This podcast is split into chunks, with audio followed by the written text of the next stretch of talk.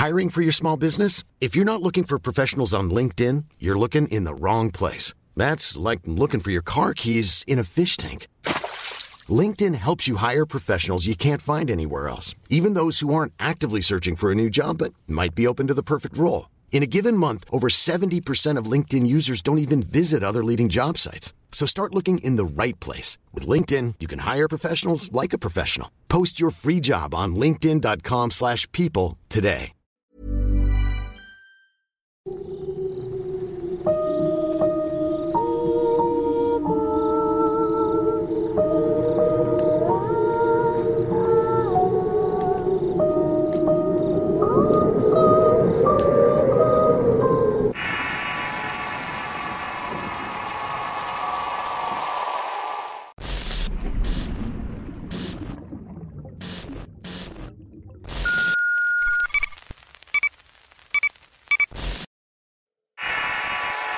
Brujas de Rancho.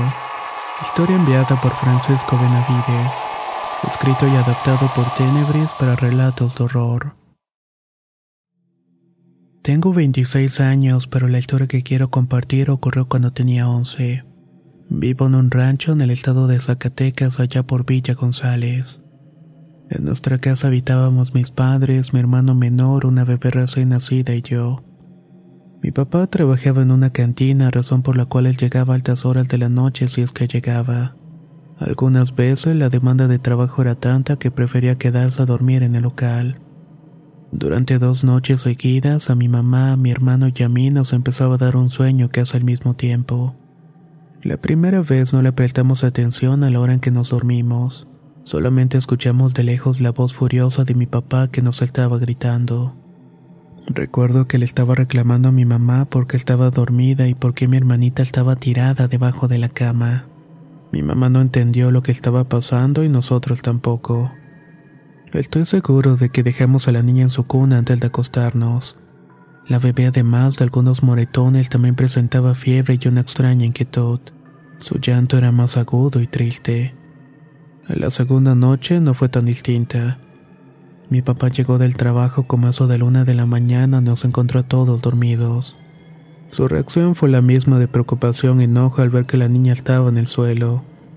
Solamente que ahora no estaba cerca de la cuna, sino más bien se encontraba al lado de la ventana. Mi mamá estaba aterrada y el resto de nosotros desconcertados. El ambiente en la casa se sentía muy pesado como si un poder desconocido tuviera influencia sobre nosotros. Fue mi mamá la que sacó a flote la posibilidad de que podía tratarse de brujas. Mi papá se quedó callado un momento y luego nos contó que la primera noche escuchó una voz de mujer que lo estaba llamando hacia el monte. Nuestra casa era la última del rancho y quedaba a un lado del cerro.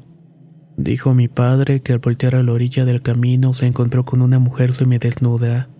Tenía buenos atributos y le guiñaba un ojo y lo llamaba con la mano. Mi papá no titubeó en decir que lo hipnotizó la belleza de semejante mujer y al estar tomado aumentó su deseo. Comenzó a seguirla hasta un mezquite que quedaba bastante retirado. Se fue alejando y perdiendo entre los caminos hasta que sintió que algo lo estaba jalando del pantalón. Cuando se fijó, vio que se trataba de un perrito que había sido nuestra mascota pero que había fallecido años antes. De manera inexplicable, el perro lo jalaba para evitar que mi papá siguiera avanzando. Y en ese punto de la historia mi papá comenzó a llorar. Nos contó que el cariño que sentía por el perrito lo fue sacando de su estado, hasta que pudo ser capaz de ver el verdadero aspecto de esta mujer. Estaba arrugada, llena de cicatrices en la cara. Tenía el cabello blanco y el vientre abultado y además de su aspecto desagradable. Le estaba acompañando un olor a putrefacción con el cual era imposible no taparse la nariz. Mi papá no sabe si fue por la embriaguez y la impresión del momento, pero asegura que la anciana no tenía la mitad del cuerpo para abajo. Sin pensarla dos veces, corrió de regreso a la casa, escuchando a sus espaldas una serie de maldiciones que soltaba la anciana en su contra. Según sus palabras, en ningún momento tuvo miedo que lo paralizara yo le creo. No puedo afirmar que mi padre sea un valiente, pero soy un hombre de sangre fría. Nos dijo que cuando nos encontráramos en nuestro camino, seres infernales, nuestra mejor arma era rezar la magnífica. Esta es una oración bastante poderosa. Y eso fue lo que hizo mi padre mientras regresaba a la casa. En eso se cuando escuchó que este horrible ser corrió para alcanzarlo, pero gracias a Dios llegó a tiempo. Esa noche no pudimos dormir. Mi papá seguía pensando en el perrito que le había ayudado esa noche y si no fuera por él, quién sabe qué hubiera ocurrido. Entre pláticas y anécdotas nos quedamos despiertos hasta que el sueño nos alcanzó como eso de las cuatro de la madrugada.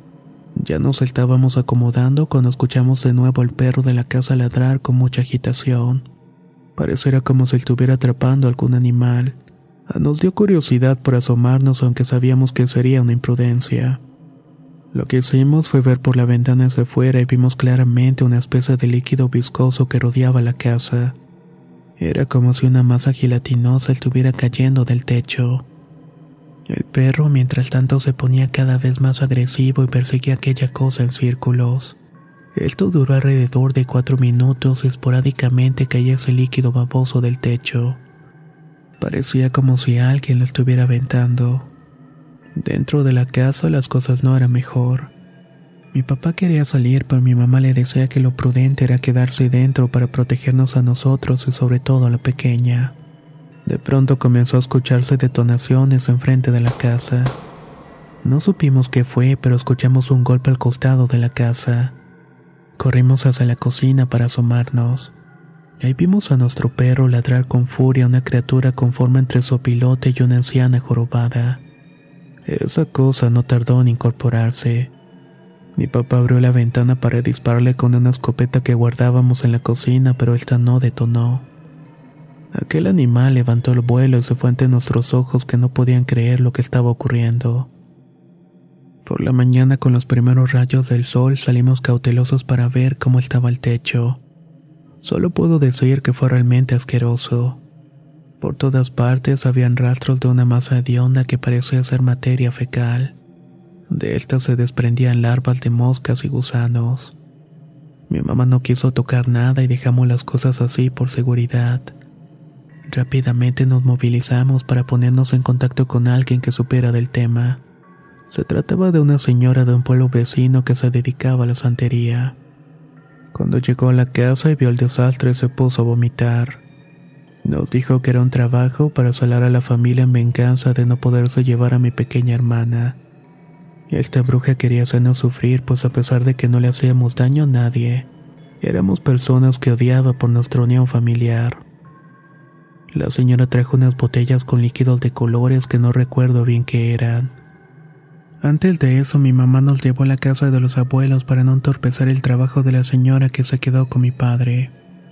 Ella limpió la casa y nos dio algunos consejos básicos de protección como por ejemplo poner semillas de mostaza en el techo que si era necesario defendiéramos con un machete que debía estar orinado previamente.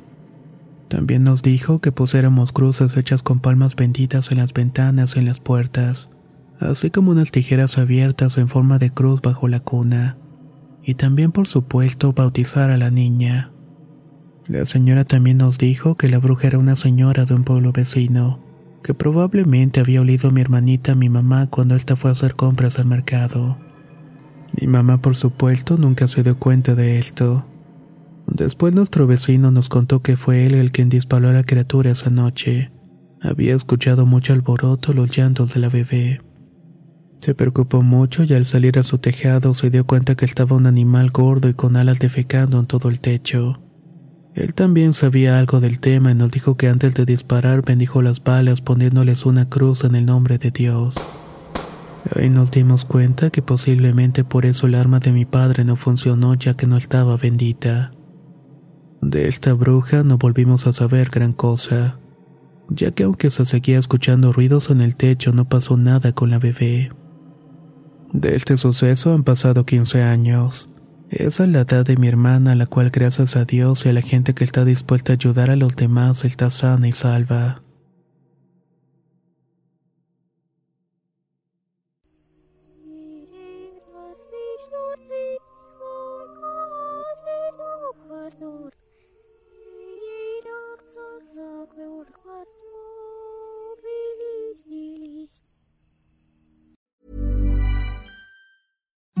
Imagine the softest sheets you've ever felt. Now imagine them getting even softer over time. That's what you'll feel with Bowl and Branch's organic cotton sheets. In a recent customer survey, 96% replied that Bowl and Branch sheets get softer with every wash. Start getting your best night's sleep in these sheets that get softer and softer for years to come. Try their sheets with a 30-night guarantee. Plus, get 15% off your first order at bowlandbranch.com. Code BUTTERY. Exclusions apply. See site for details. Even when we're on a budget, we still deserve nice things. Quince is a place to scoop up stunning high-end goods for 50 to 80% less than similar brands. They have buttery soft cashmere sweaters starting at $50, luxurious Italian leather bags, and so much more. Plus, Quince only works with factories that use safe, ethical, and responsible manufacturing. Get the high-end goods you'll love without the high price tag with Quince. Go to quince.com slash style for free shipping and 365-day returns.